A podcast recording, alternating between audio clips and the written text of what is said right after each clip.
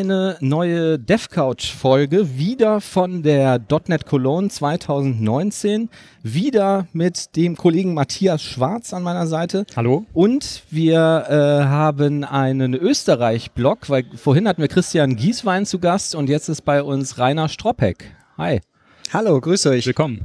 Ja, Wenn ihr schon so erfahren mit den Österreichern seid, dann kann ich ja fast schon ja, Mundart haben, sprechen. Ja, wir haben gerade äh, erfahren oder gelernt, dass du wahrscheinlich einen anderen äh, Akzent oder Dialekt, wie sagt man, sprechen wirst als der, äh, als der Christian, weil ihr irgendwie aus anderen Ecken kommt. Oh. Das ist sehr wahrscheinlich, aber ich werde mich bemühen, Hochdeutsch zu sprechen, zumindest österreichisches Hochdeutsch, dass man mich halbwegs versteht. Sehr schön.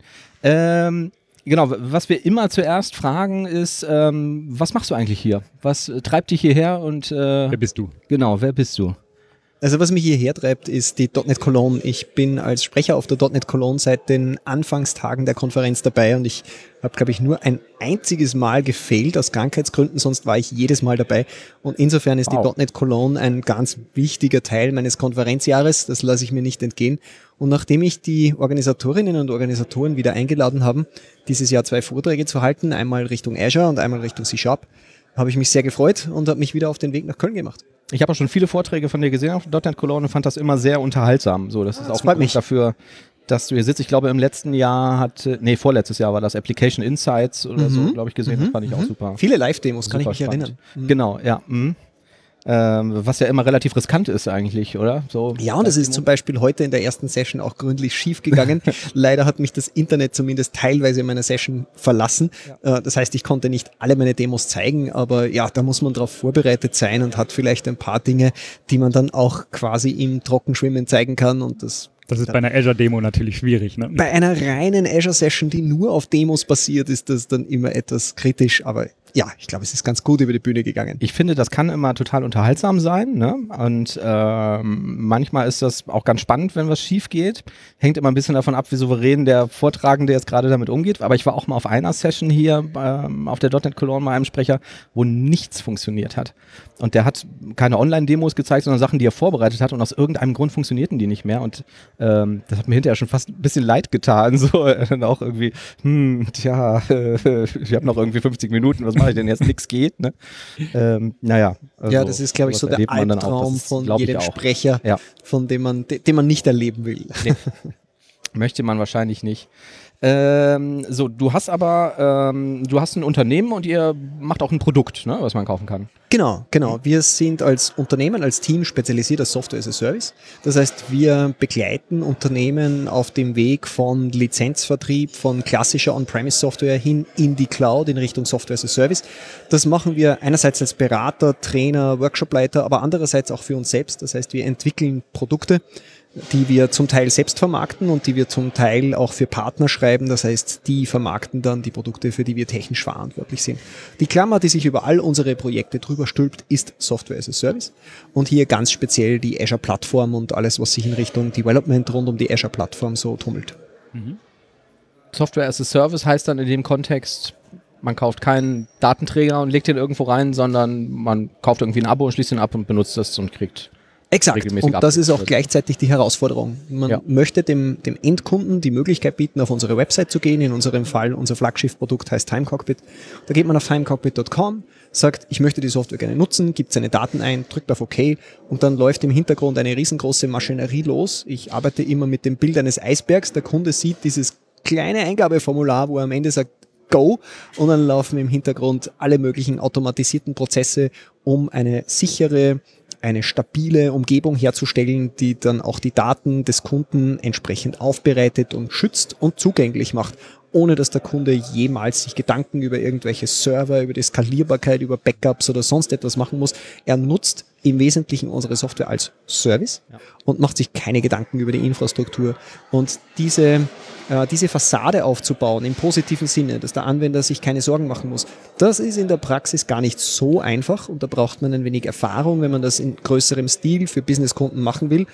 Und das ist es genau, was wir tun. Wir sammeln diese Erfahrung bei uns selbst und geben diese Erfahrung dann eben auf Konferenzen beziehungsweise in Workshops und in Kundenprojekten weiter. Ähm, für, für mich noch zur Info, Time Cockpit macht was? Wofür nutze ich das?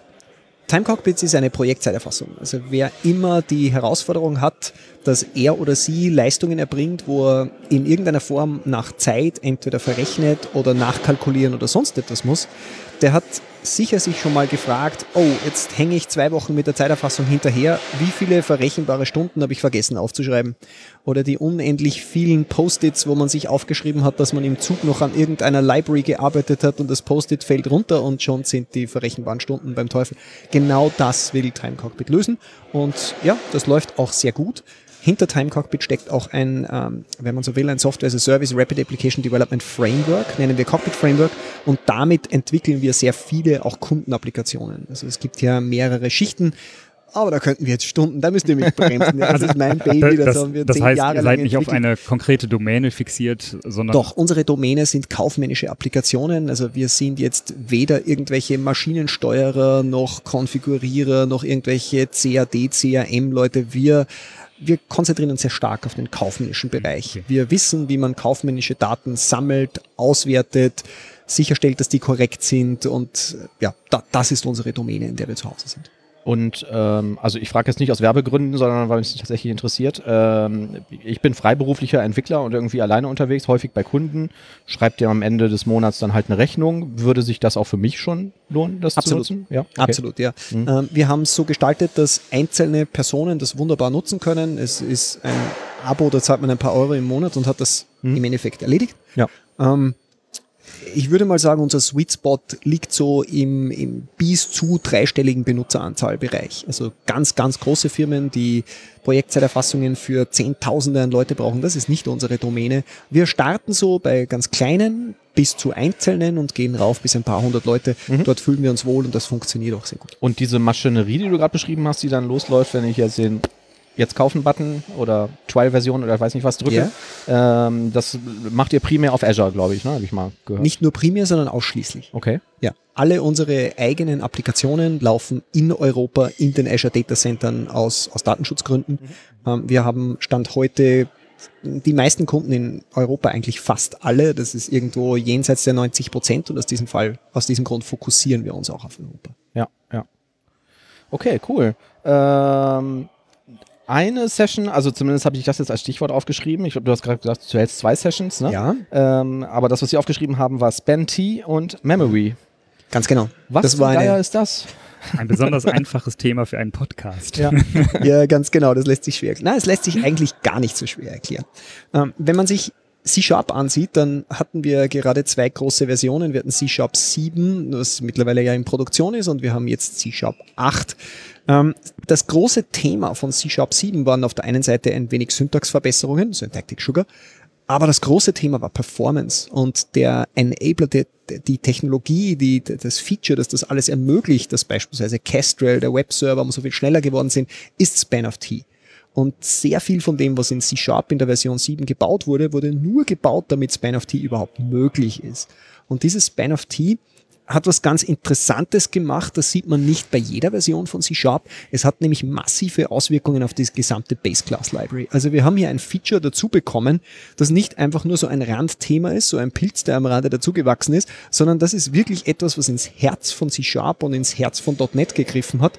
Und dementsprechend spannend ist es und es war eine interessante Session, diese 60 Minuten auf jeden Fall. Das mhm. heißt, Microsoft hat auch intensiv die äh, Base Class Libraries äh, reimplementiert ja. auf Basis von Splitty ja. dann. Ja, es hat einerseits, äh, Microsoft hat bereits die Base Class Library erweitert und erweitert sie weiter mit .NET Core 3 und dem, der nächsten Version von .NET Standard. Kurz gesagt, was, was macht dieses Span of T? Dieses Span of T bietet mir zwei Sachen.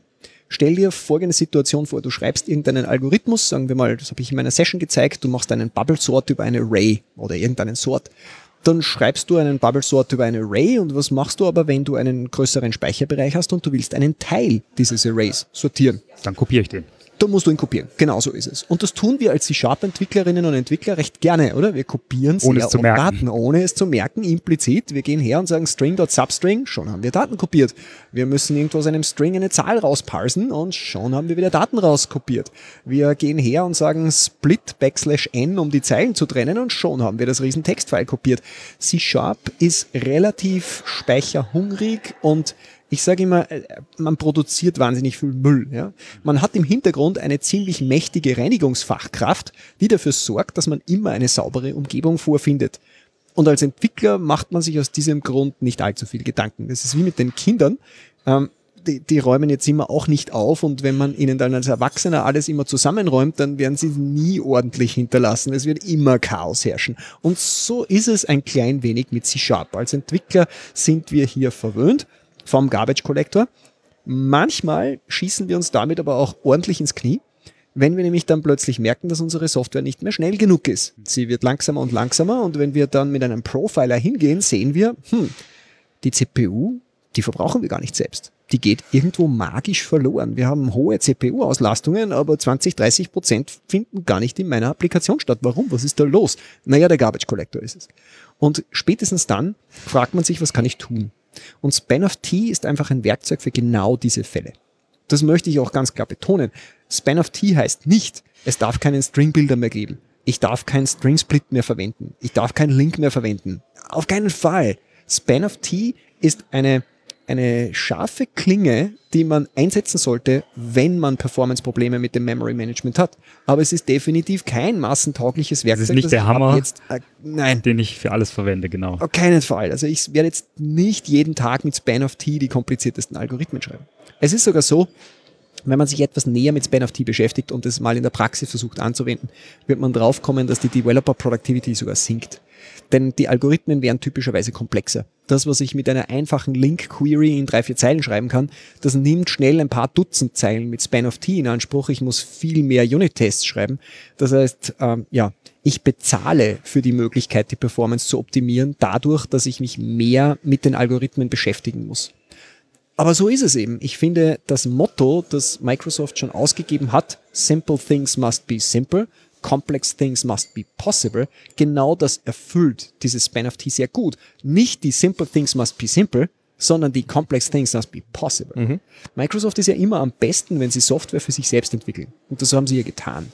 Denn wenn man sich .NET ansieht, speziell ASP.NET, dann muss ASP.NET sehr häufig Strings parsen. Man denke an den Kestrel Web Server. HTTP ist nichts anderes als ein Text. Den muss ich irgendwie rausparsen, da muss ich verschiedene Dinge rausholen.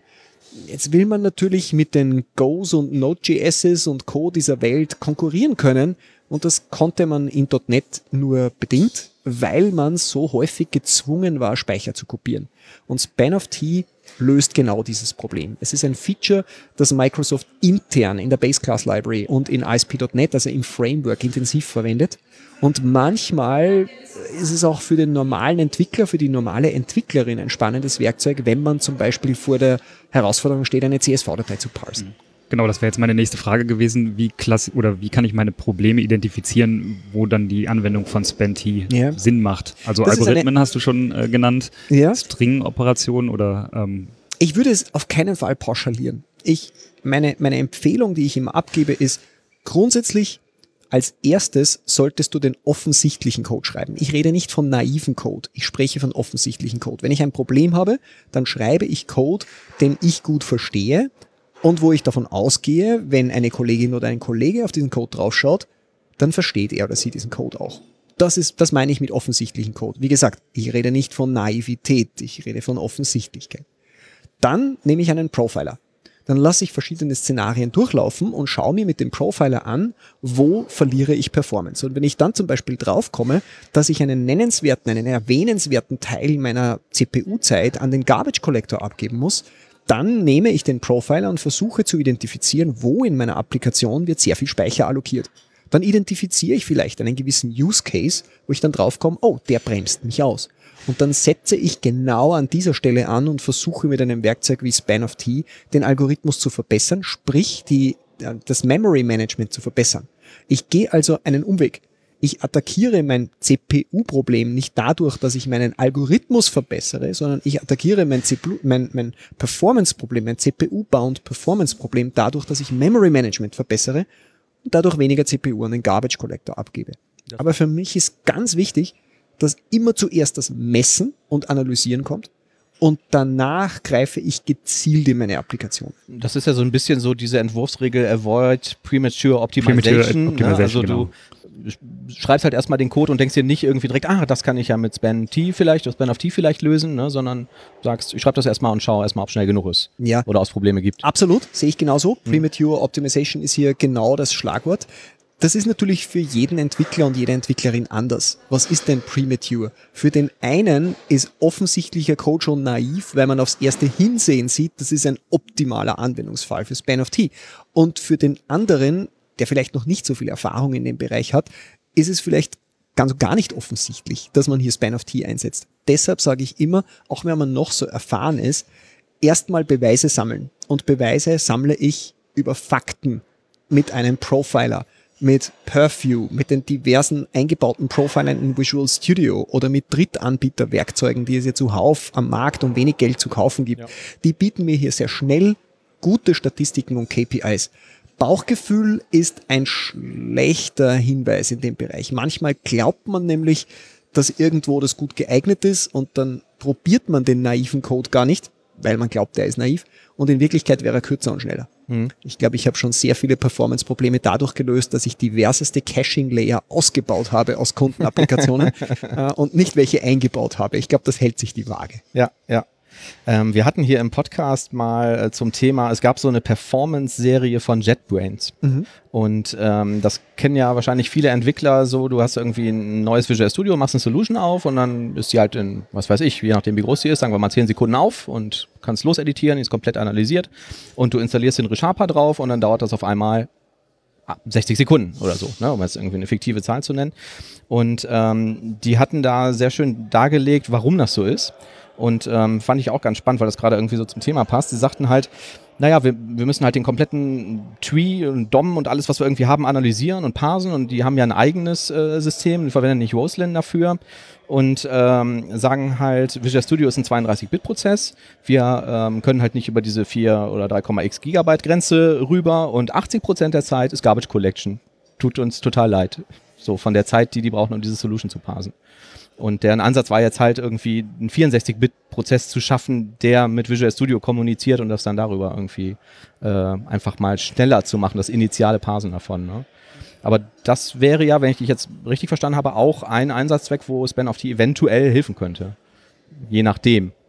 Ich bin definitiv nicht weit genug im Compilerbau drinnen, um das fundiert beantworten zu können, aber ja, ich denke mir, es wäre äh, es wäre durchaus etwas, die, die offensichtlichen Dinge, wo es Microsoft einsetzt, sind beispielsweise JSON-Parser, wo jetzt gerade ein neuer entwickelt wird, oder mhm. XML-Parsing oder irgendwelche domänenspezifischen Sprachen, HTML, das Protokoll zu parsen, solche Dinge.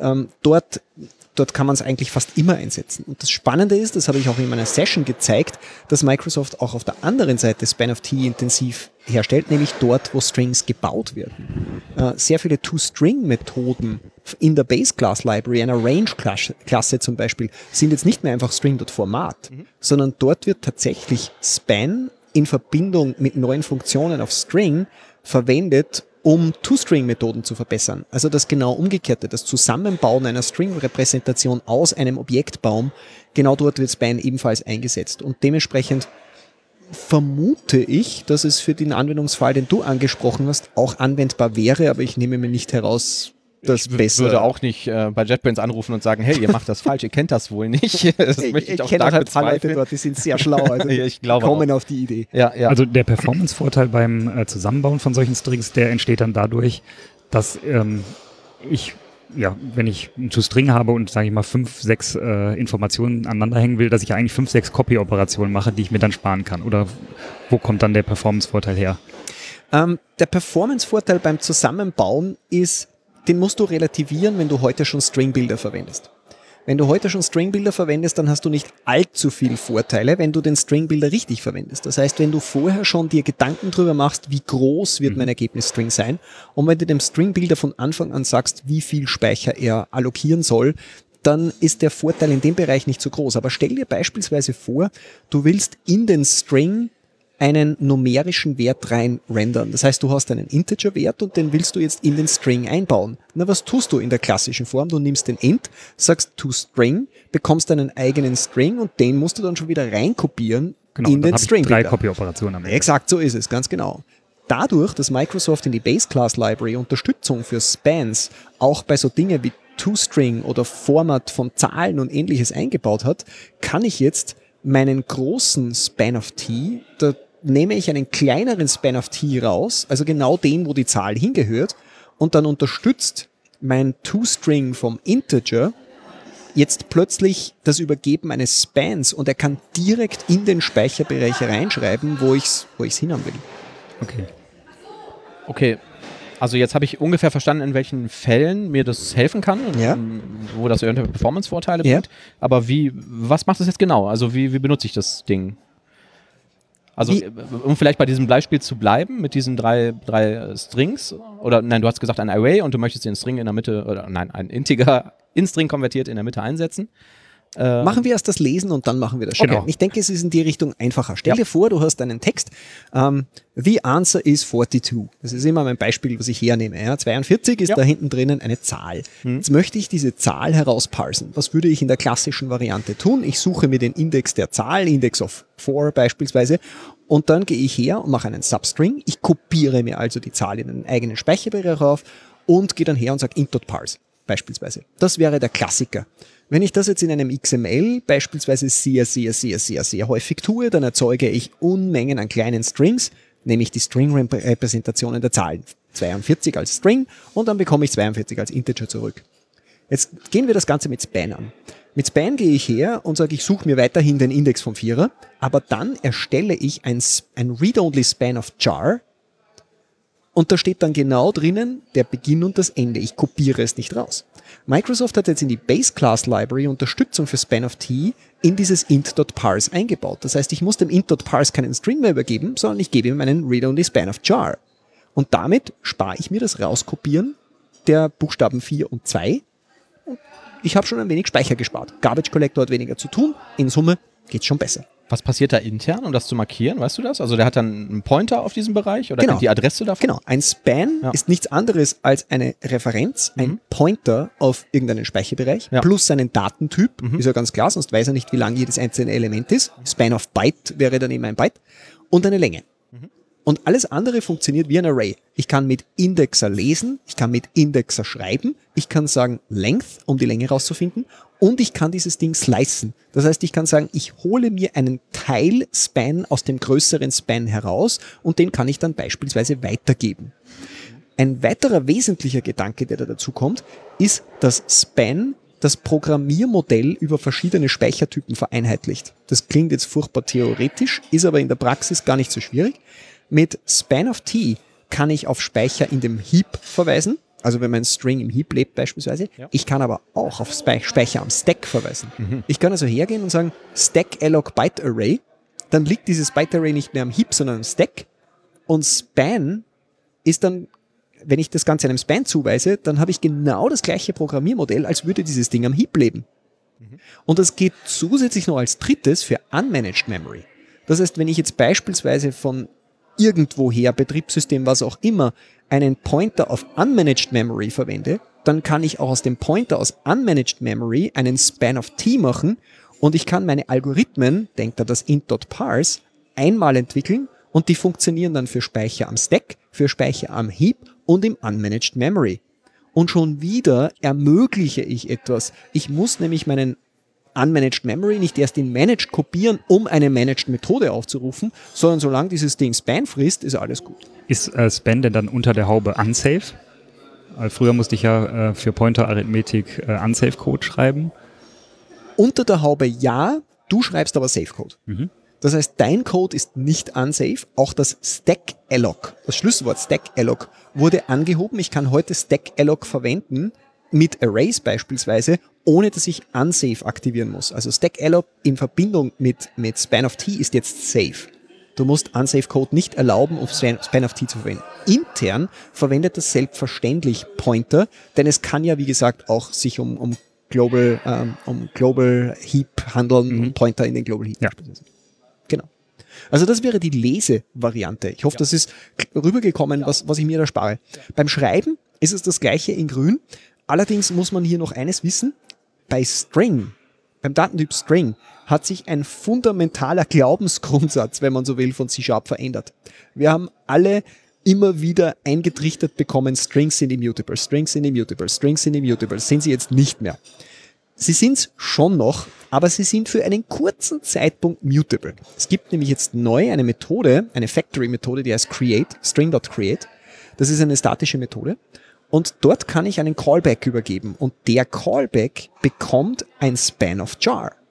Das heißt, String allokiert Speicherbereich ein paar Bytes mhm. und gibt mir kurz bevor der String das Licht der Welt erblickt, noch die Gelegenheit, in den Speicherbereich über den Span of Jar zu schreiben. Mhm. Und wenn das String.create fertig ist, dann ist es das Ding immutable. Also dann kann ich es nicht mehr verändern. Wenn ich dann einen Span zuweisen will, also wenn Span rausholen will, dann ist es ein Read-Only-Span. Und dann habe ich verloren, dann kann ich nicht mehr schreiben. Aber die String.create-Methode, die geht.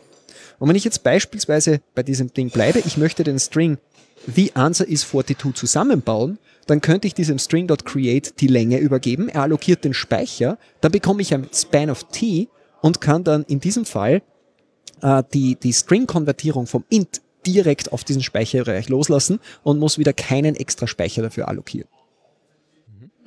Genau. Cool. Verstanden. Ja.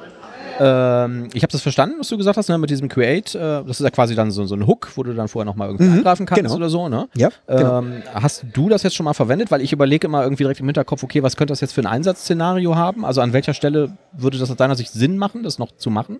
Ja, wir verwenden in unserer Software relativ häufig irgendwelche domänenspezifischen Sprachen, beispielsweise Ausdruckssprachen, um die Software konfigurierbar zu machen, ja. solche Dinge.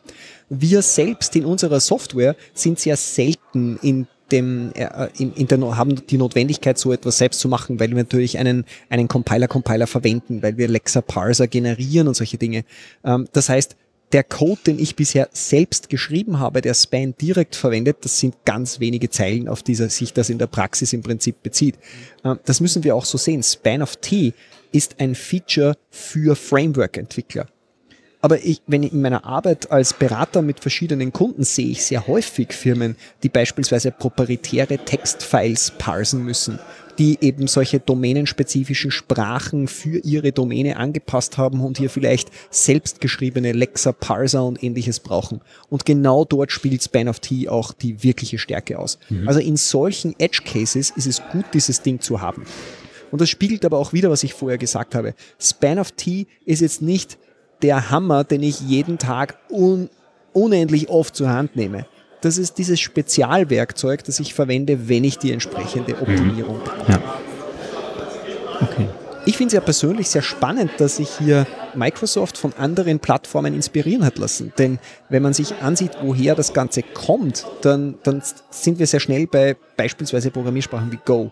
Ähm, Go heutzutage in aller Munde wegen Docker und, und Container und ähnliche Dinge. Alle diese Dinge wurden mit Go geschrieben. Ähm, und wenn man sich Go ansieht, dann wird man dort sehen, dass dort Spans und Ranges und solche Dinge schon in der Sprache von Anfang an eingebaut waren. Das heißt, dort basiert alles auf Spans. Dort hat man eigentlich, wenn man Algorithmen schreibt, ständig mit Spans zu tun. Äh, es ist ein primärer Datentyp und dementsprechend stark sind diese Plattformen auch beim String Parsen und deshalb sind auch Plattformen wie Docker und Co. auf, auf dieser Sprache aufgebaut. Mhm. Also man sieht hier sehr schön, dass sich Microsoft ähm, auch inspirieren lässt und ich finde das eine sehr positive Dinge, wenn ein Open Source Projekt sich von einem anderen Open Source Projekt inspirieren lässt. Ich finde, da kann man jetzt nicht von Klauen von Ideen sprechen, ganz im Gegenteil. Das wäre vielleicht bei kommerziellen Produkten der Fall, aber bei Open Source Projekten gibt es nichts Besseres, als wenn das eine Projekt vom anderen lernt. Ja, ja absolut. Und ähm, ich meine, das ist ja auch ähm, generell irgendwie auch in der Entwicklung der Programmiersprache, also auch in C-Sharp siehst du das ja auch. Ne? Jetzt irgendwie die Änderung mit den Nullable Reference Types haben wir vorhin drüber gesprochen. Ähm, das ist ja jetzt auch nichts, was Microsoft erfunden hat, sondern was irgendwann zum Trend wurde und sich jetzt halt äh, durchzieht. Yeah. Ähm, du hast vorhin auch ähm, gesagt, Node.js, da, da wäre das auch schon ein fundamentaler Bestandteil, wenn ich das richtig verstanden habe. Ähm, Spans? Nein. Richtig? Nein? Nein? Okay. Gut, dann hast du das im Hinblick auf Performance erwähnt, ja. ne? Okay. Exakt so ist es. Ähm, so ist es. Und ähm, Go, ähm, also Node.js, klar, hat wahrscheinlich auch jeder .NET-Entwickler schon gehört, so. Mhm. Das ist auch, mhm. äh, kommt man auch nicht dran vorbei, ne? Ähm, und wenn es nur irgendwie der NPM Package Manager ist, um irgendwie seine Frontend Libraries reinzuziehen. Genau, um sein React oder Angular genau, und dann plötzlich 4 Gigabyte Dependencies im Projekt zu haben genau. oder so. Hello World, 25.000 Dateien. Genau, ja, ja. Oder ein neues Angular Projekt anlegen und mhm. NPM install, fünf Stunden warten und schon, äh, genau. Ähm, was, also Go hat mich jetzt gerade überrascht, weil das habe ich noch gar nicht so wahrgenommen. Also Docker ist mit Go geschrieben, sagst du gerade. Mhm. Und ähm, wo kommt das her? Das ist ein Open Source Projekt oder? Ja, Google. Ja, Google ja. steckt dahinter. Ach, Google, okay. Es ist eine eigene Sprache mhm. und es ist eine ganz besondere Sprache. Ich habe meine Liebe zu Go vor einigen Monaten entdeckt und seitdem schreibe ich in jeder freien Minute alles, was, wo ich es kann, schreibe ich in Go. Ähm, es macht auch großen Spaß. Äh, ein paar Sätze zu Go, damit man einschätzen kann, ob es eine spannende Geschichte ist. Ähm, Go ist ganz anders als viele Programmiersprachen, die man kennt. Erstens mal, Go ist nicht unopinionated, sondern bei, bei Go ist es so, dass die Schöpfer der Programmiersprache dir genaue Regeln vorgeben, wie dein Code auszusehen hat. Mhm. Um ein Beispiel zu geben, der Go-Linter, dort kannst du Regeln nicht deaktivieren, mhm. sondern er ist, wie er ist. Dies legen genau fest, ob die geschweifte Klammer am Ende der Zeile oder in der nächsten Zeile ist. Die sagen dir genau, wo du runde Klammern hinschreibst und wo nicht. Da kommt es darauf an, ob dein Member mit einem Großbuchstaben beginnt oder mit einem Kleinbuchstaben, weil das gewisse Bedeutungen hat. Also von der Seite Go-Code muss eine gewisse Struktur haben. Das ist eine Philosophie dieser Sprache. Man will, positiv ausgedrückt, äh, kreativen Code vermeiden, negativ ausgedrückt, Saustall will man verhindern und von vornherein gleich, äh, gleich verbieten. Das ist das Erste. Das Zweite, Go hat keine Klassen in der heutigen Zeit für C-Sharp-Entwickler eigentlich undenkbar. Oder JavaScript, ja, da kam es gerade dazu mit TypeScript und jetzt kommt eine Sprache wie Go und da gibt es keine Klasse, da gibt es keine Vererbung, da gibt es keinen Polymorphismus. Go löst alles durch Aggregation auf eine äußerst schlaue Variante. Das ist eine wirklich schöne Sache, wenn man mal drinnen ist, aber es dauert ein wenig, bis man reinkommt. Das erste, mein, meine erste Reaktion, als ich gesehen habe, ersten Go-Programme, was? Keine Klassen, keine Vererbung, kein Polymorphismus. Wie um Gottes Willen soll ich? Ging mir bei JavaScript so. Naja, okay, ja, da haben wir zumindest so was ähnliches. Ja. Aber dort hast du, so etwas hast du einfach nicht. Du, du löst alles durch Aggregation. Das würde jetzt zu weit führen, dass ich ins Detail gehe. Du kriegst das Gleiche hin, aber auf eine etwas andere Art und Weise. Strukturen haben dort eine sehr wichtige Bedeutung und die, äh, die lösen im Prinzip dieses Problem. Was du des Weiteren nicht hast, ist keine Exceptions. Es gibt keine Exceptions, kein Try-Catch. Jede Methode, die etwas zurückgibt und möglicherweise fehlschlägt, gibt zwei Return Values zurück. Eine Methode in Go kann sowas wie Tuple zurückgeben. Die gibt dann einfach den Wert plus ein Error-Objekt zurück. Und wenn du den Error behandeln willst, dann musst du ihn mit if abfragen. Es tut mir sehr leid, das ist so. Go hat kein MapReduce. Es gibt keinen Link. Wenn du eine Where-Methode auf einer Collection machen willst, dann schreibe eine Vorschleife. Die Schöpfer dieser Sprache sagen einfach, wir, wir reduzieren die Komplexität ganz, ganz bewusst. Es ist kein Problem, wenn man für das Durchlaufen eines Arrays zum Ermitteln von irgendwelchen Werten drei Zeilen Code schreibt. Es ist offensichtlicher als irgendwelche Lambda-Methoden, die 17-fach verschachtelt mit Fat-Arrows oder sonst was. Ich weiß schon, als C-Sharp-Entwickler kann man sich das gar nicht mehr vorstellen, aber ich kann dir sagen, ich unterrichte einen Tag in der Woche an einer Informatikschule in Österreich. Wenn man sehr häufig mit, mit Schülern zu tun hat, die das zum ersten Mal sehen, die sind hoffnungslos verloren mit diesem ganzen Lambda Zeugs. Das kann und ich verstehen, ja. Das ist etwas, gerade Anfänger ja. tun sich mit sowas wesentlich leichter. Die Sprache ist einfacher, bietet weniger Möglichkeiten und im Endeffekt ist es in Wirklichkeit egal, ob ich die drei Zeilen schreibe oder nicht. Mein erster Gedanke war jetzt auch, als du das gerade gesagt hast, so, dann muss ich halt die drei Zeilen schreiben. Ja. Na gut, dann schreibe ich mir halt irgendeine Library oder irgendeine Extension oder irgendeine Function oder so, die das dann für mich macht ja, und die ich dann immer da wieder muss ich dich leider enttäuschen. Ja, da fehlt eine weitere Funktion, nämlich Generics. Okay. Es gibt keine Generics. Oh, ich sehe es in euren Gesichtern. Ja. Wie? Muss es auch geben. Ähm, die, die Antwort auf Generics sind Interfaces. Ähm, in, in Go kannst du Interfaces bauen und äh, Interfaces werden nicht explizit implementiert, sondern ähnlich wie du es in TypeScript hast. Äh, Structural Subtyping ist dort das Thema, also Duck-Typing. Wenn es watschelt und quakt, ist es eine Ente. Es muss nicht extra sagen, dass es eine Ente ist. Und dadurch kannst du mit Interfaces einiges lösen und du bekommst mit der Sprache einen Code-Generator, sowas wie T4. Das heißt, wenn du eine Library brauchst, die mit drei verschiedenen Typen kann, dann generiere die drei verschiedene Typen. Mhm. Das macht den Compiler schneller ja. ähm, und das macht wieder manche Dinge offensichtlicher. Aber nichtsdestotrotz, es ist gewöhnungsbedürftig Und es ist natürlich auch eine sehr junge Sprache. Mal sehen, wo sie sich hinentwickelt. Viele Sprachen, die wir heute als sehr funktional reichhaltig sehen, haben begonnen mit dem Anspruch, alles einfach und klar und so weiter. Und im Laufe der Zeit hat dieses Feature Creeping stattgefunden und immer mehr Reichhaltigkeit, Funktionalität kam in die Sprache. Wir werden sehen, wie das bei Go läuft. Aber im Moment ist es wirklich eine, eine schöne Sache. Und für mich das Faszinierende, jetzt habe ich nur negative Dinge erzählt, das Faszinierende dran ist, weil du Node.js angesprochen hast. Du schreibst ein Go-Programm, du sagst Go Build und das Ergebnis ist ein Exe.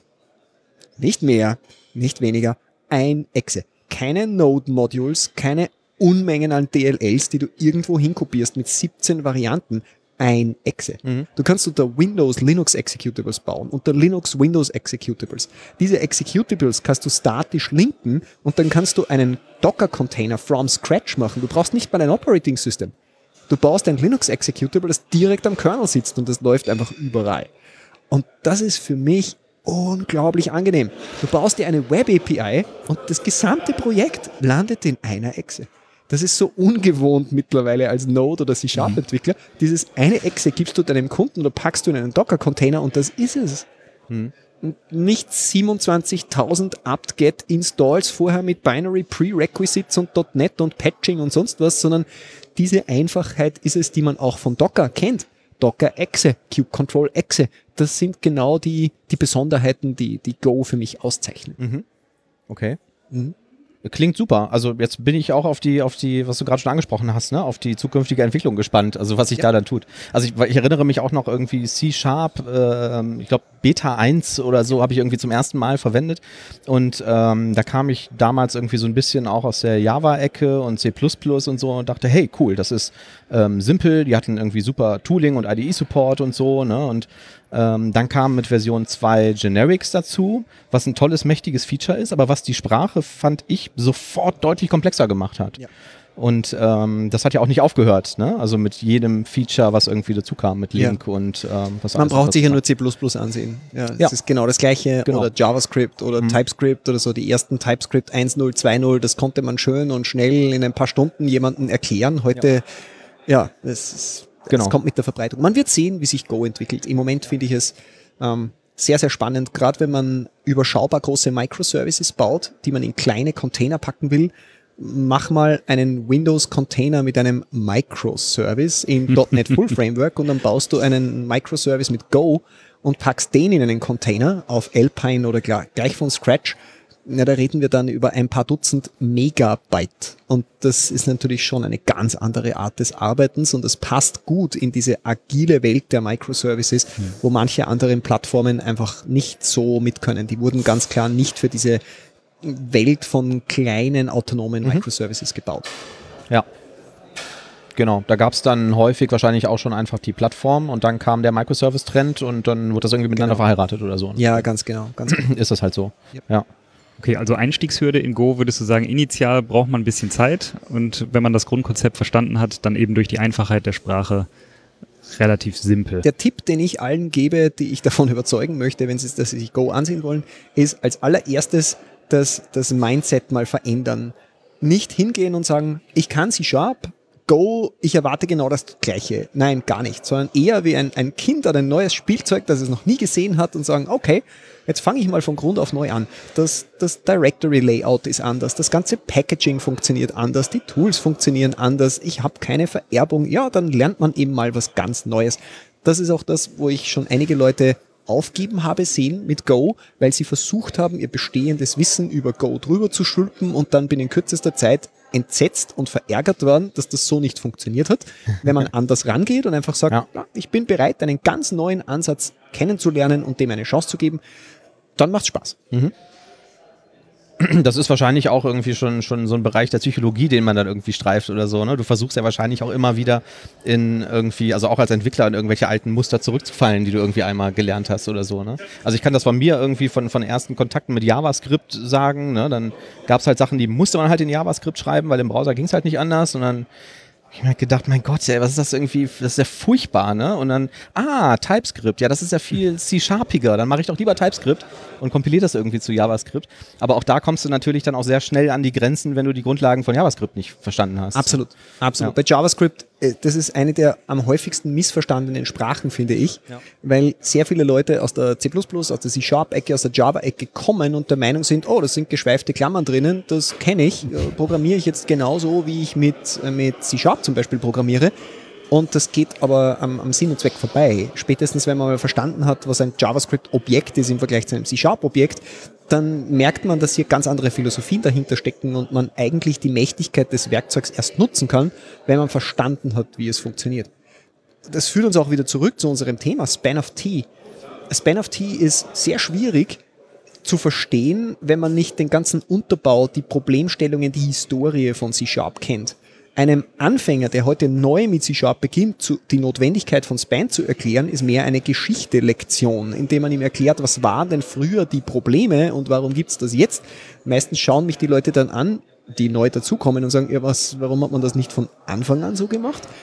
Ja, gibt es jetzt keinen Grund dafür, das ist einfach historisch gewachsen. Ja, alle lernen dran gedacht. Äh, genau, genau. Man, man, lernt dazu, die Dinge werden besser und ja, ja ich, ich gebe dir ganz recht. Genau. Da muss man offen an gewisse Dinge ja, herangehen. Du hast halt einfach wirklich auch andere Einflüsse mit irgendwie neuen Sprachen, die aufkommen, die sich vielleicht durchsetzen und so. Ne? Ja. Also ich denke irgendwie an, an Ruby on Rails und plötzlich gab es da ein ASP.NET MVC Framework, wo man gesagt hat, ey, das funktioniert ja ganz gut, das Modell. Ne? Ja, genau, und, genau. Äh, ja. Ja, gebe ich dir, gebe ich dir komplett recht. Ja. Und ich glaube, es ist nicht nur eine Entwicklung in der inhaltlichen Ebene, es ist auch eine Entwicklung in der Hardware, die wir nicht übersehen dürfen. Denn wenn man sich heute ansieht, Cloud, Cloud hat einen ganz klaren Trend hin zu Platform as a Service und vor allem Serverless. Und was bedeutet Serverless? Serverless bedeutet, dass ich Ressourcen wie Strom kaufe. Das heißt, wenn ich keine Ressourcen gerade brauche, dann gebe ich sie zurück, weil dann muss ich nicht dafür zu bezahlen, dann muss ich nicht dafür bezahlen. Das bedeutet, je effizienter mein Code ist, je kleiner, je performanceoptimierter er ist, desto geringer ist die Cloud-Rechnung. Das heißt, die variablen Kosten in der Cloud machen Optimieren wieder sexy. Und dadurch ist Span of T, speziell in der Cloud und Microservices, eine sehr sexy Funktion, weil ich dadurch weniger Speicher brauche, weniger CPU, dadurch nehmen meine Cloud-Kosten ab. Außerdem ist der Trend bei, bei Microservices und bei, bei Functions, äh, bei Serverless zum Beispiel, ganz stark dahingehend, dass man nicht große, dicke, fette Maschinen kauft, sondern viele, viele, viele, viele kleine dementsprechend komme ich öfter in Situationen, wo ich mit weniger Speicher auskommen muss. Und schon ist dieses Optimierungsthema wieder drinnen. Und deshalb sind auch so Plattformen wie Go im Moment so, so gerne genutzt, denn sie laufen auch auf sehr kleinen Umgebungen. Es gibt, es gibt Varianten von Go, die dafür gedacht sind, dass man Executables baut, die auf winzigen System on Chips, auf IoT-Devices laufen. Und hier sehen wir einen klaren Trend, Cloud und IoT, der dazu führt, dass wir als Entwickler motiviert sind oder motiviert werden, auf Performance-Optimierung, Speicheroptimierung wieder mehr Wert zu legen. Wir können nicht verschwenderisch damit umgehen. Cool. Also mich hast du jetzt zumindest insofern schon mal überzeugt, dass ich mir das mal ansehen werde. Also sehr cool. Vielleicht dann werde ich gleich nächstes Jahr bei der .NET Cologne einen Vortrag über Go einreichen. Das werde, ich, werde ich definitiv tun, ja.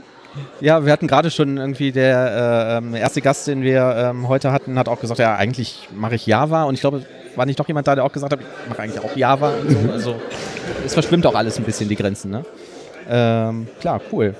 Ähm, wir hatten jetzt am Anfang, also um nochmal zurückzukommen auf dieses Ben-T-Thema, mhm. ähm, da spielt, ähm, nachdem ich das verstanden habe, auch dieses Memory-Objekt eine wichtige Rolle. Ja. Was hat es damit auf sich? Ja, das ist ein, eine sehr gute Frage.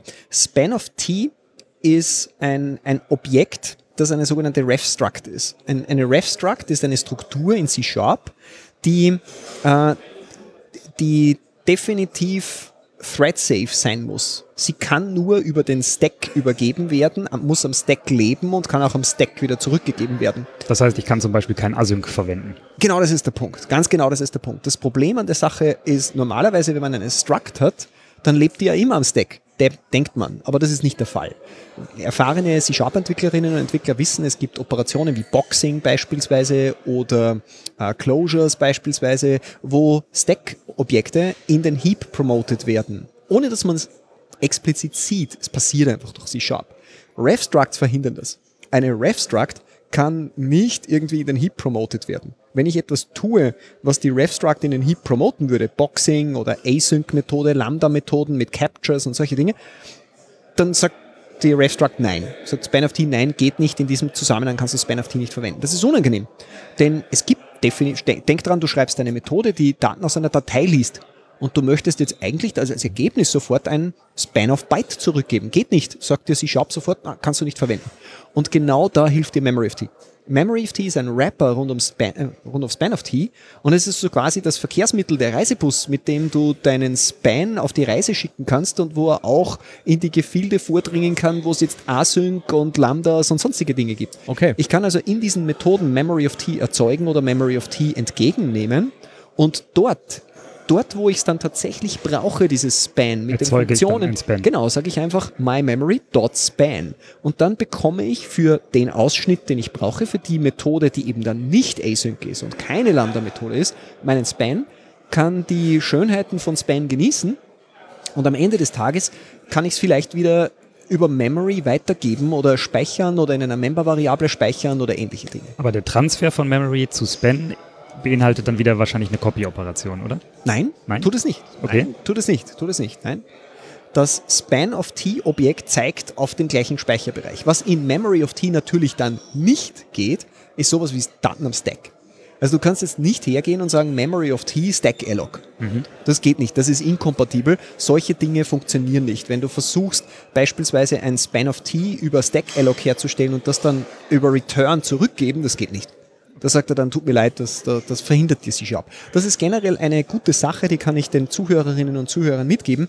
Span ähm, klingt ein wenig wie ähm, die, die das Chaos von C++ nimmt jetzt ein, hält Einzug in C-Sharp, das ist nicht der Fall. Span of T und Co. wurden von Microsoft so gestaltet, dass ich mir nicht so einfach selbst eine Falle stellen kann. Also dort, wo es potenzielle Fehler gibt, dort verhindert sie auch schon der C-Sharp-Compiler und dort klopft dir C-Sharp auf die Finger und sagt, nein, tut mir leid, das darfst du nicht verwenden, das könnte zu negativen Side-Effects führen. Mhm.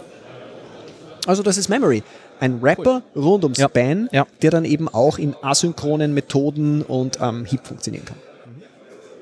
Okay. Ich habe viel gelernt und äh, ich werde mir Go angucken. Das ist ziemlich cool. Ähm, haben wir noch irgendwas Relevantes vergessen im Hinblick auf Span of T und Memory? Große Teile kann man ja. in .NET Core 2.2 bereits einsetzen. Nicht alles. Einige Funktionalitäten in der Base Class Library kommen erst mit dem kommenden .NET Standard und damit auch in .NET Core 3. Und wie wir alle wissen, der nächste kommende Standard von .NET Standard lässt sich nicht mehr so einfach auf .NET Framework umlegen. Mhm. Also Span of T und Memory of T sind anwendbar in .NET Standard 2.0 mhm. aber eingeschränkt. Manche okay. Funktionalitäten stehen dort nicht zur Verfügung. Dafür brauche ich .NET Core 3 beziehungsweise den, die nächste Version von .NET Standard. Darauf wollte ich noch hinweisen. Ja. Denn manche werden sicher immer noch mit .NET Framework zu tun haben. Ja, mit Sicherheit, ja. Ähm, ich habe zum Schluss noch so eine halb private Frage. Du hast vorhin nebenbei erwähnt, du würdest einen Tag der Woche an einer Informatikschule unterrichten. Was hat das damit auf sich? Oh, ich arbeite total gerne mit Jugendlichen. Also ich bin äh, Obmann und Mitgründer eines Programmierclubs für Kinder, wo wir uns 14-tägig treffen und mit Kindern zwischen 7 und 17 entwickeln. Äh, und einen Tag in der Woche investiere ich äh, sehr, sehr gerne und unterrichte an dieser, in Österreich nennt sich das HTL, Höhere Technische Lehranstalt. Das ist nichts anderes als eine verlängerte Oberstufe mit Schwerpunkt auf Informatik. Ja. Ähm, und ja, das, das ist für mich jede Woche eine ein total spannende Sache, mit diesen Jugendlichen zu arbeiten und ihnen die Grundlagen von Softwareentwicklung näher zu bringen. Ja. Ich kann das nur jedem empfehlen. Wir jammern in unseren Breitengraden immer darüber, dass wir viel zu wenige Nachwuchskräfte haben, aber genau. die wenigsten tun was. Also ich kann hier nur den Appell richten an alle, geht raus, sucht euch ein Coder Dojo, so heißt dieser Programmierclub für Kinder, gibt es auf der ganzen Welt, gibt es auch in Deutschland sehr viele. Investiert dort ein paar Stunden pro Woche um als Mentor, als Mentorin jugendlichen Kindern zu helfen. Geht an die Volksschulen eurer Neffen, Nichten, Töchter, Söhne, wie auch immer gestaltet dort ein wenig Programmierübungen mit Scratch und Co. gibt es super Sachen. Dadurch können wir einfach Perspektiven öffnen, denn viele Kinder heutzutage denken gar nicht dran, in die Softwareentwicklung zu gehen. Nicht, weil sie es uninteressant finden, sondern weil sie gar nicht auf die Idee kommen, dass das ein ganz spannender Arbeitsbereich ist. Ja. Also das ist der Hintergrund, warum ich das tue. Es geht nicht darum, dass alle Profi-Programmierer werden müssen, aber ich denke, in der heutigen Zeit sollte jeder ein gewisses Basiswissen über Softwareentwicklung. Sehe ich genauso. Wie, wie ist das, wenn jetzt unsere Hörer sagen, hey, gute Idee, könnte ich eigentlich auch mal machen? Machen? Ähm, gibt's da, kennst du da irgendeine Anlaufstelle, wo du sagst, hier, diese und jene Webseite, einfach mal gucken? Absolut, ja. ja. Also die Empfehlung, die ich gebe, das ist der, der, der Club, wo wir dabei sind, da gibt es über 1200 davon, nennt sich Coder Dojo. Ja. Coder, ja. wie Coding, Dojo, wie die asiatische Sporthalle, wo man Dinge übt, Coda Dojo. Einfach googeln. Es gibt codadojo.com. Dort kann man sagen, find a Dojo. Dann kommt man auf eine große Weltkarte, wo man sieht, wo es Pins gibt und wo es solche Programmierclubs gibt. Und dort kann man sich dann engagieren. Und wenn man draufkommt, oh, in meiner Gegend gibt es nichts, dann gibt es eine Lösung dazu. Man kann eines gründen.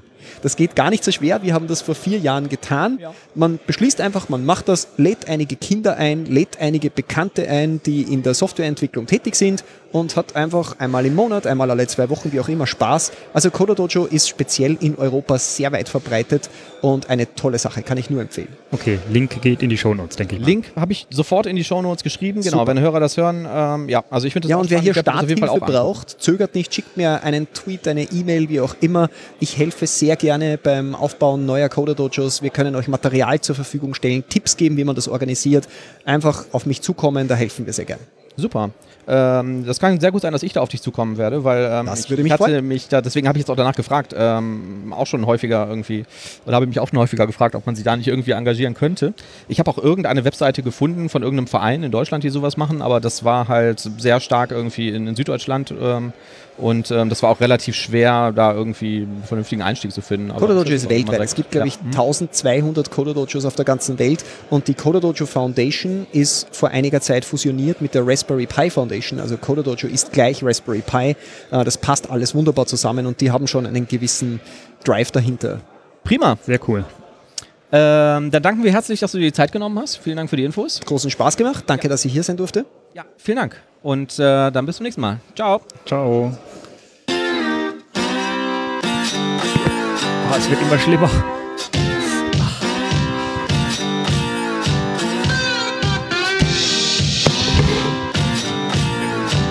Ja, das war super.